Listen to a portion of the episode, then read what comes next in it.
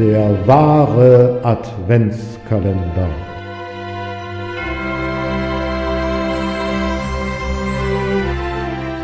Präsentiert von Peters Literaturküche. Von und mit Peter Fassbender.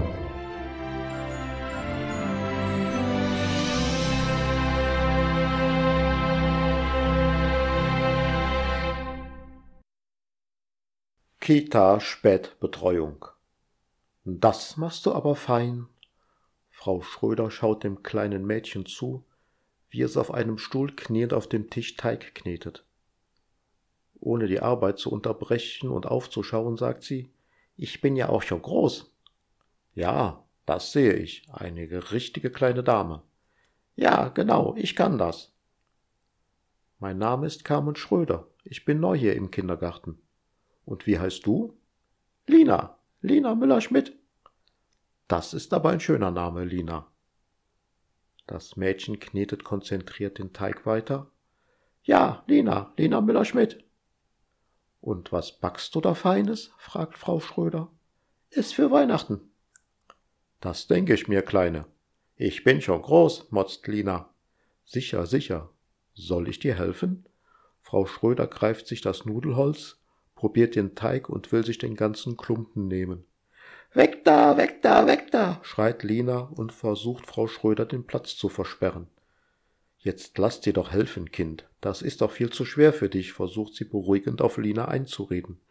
Ich bin schon groß, ich bin schon groß, schreit das Kind weiter und weiter. Ich mach uns mal einen Kakao. Frau Schröder stellt den Wasserkocher an und setzt sich an den Tisch. Lina schnappt sich das Nudelholz und behält die Frau fest im Blick.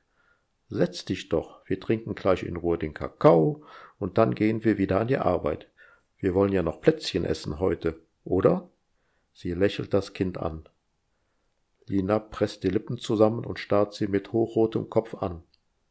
Frau Schröder geht zur Küchenzeile, rührt den Kakao an und stellt die Tassen auf den Tisch und lässt sich wieder auf dem Stuhl nieder. Lina steht im Raum und hält das Nudelholz krampfhaft fest. Setz dich doch und trink, solange es noch warm ist. Versonnen lässt sie beim Umrühren in der Tasse den Löffel klackern, als plötzlich das Nudelholz auf ihrem Kopf aufschlägt. Langsam wieder zu sich kommend, versucht Frau Schröder aufzustehen, kann aber ihre Gliedmaßen nicht bewegen und stellt fest, dass sie mit Springseilen an den Stuhl gefesselt ist. Sie will schreien, doch der Knebel in ihrem Mund verhindert dies. Wild zappelnd scheitern die vergeblichen Versuche, sich zu befreien. Lina hat derweil den Teig ausgerollt und sticht fleißig Plätzchen aus, legt sie auf ein Backblech und schiebt sie in den vorgeheizten Ofen. In der Weihnachtsbäckerei, in der Weihnachtsbäckerei, in der Weihnachtsbäckerei, singt sie immer wieder vor sich hin und lässt sich von der schaukelnden und wackelnden Frau Schröder nicht stören.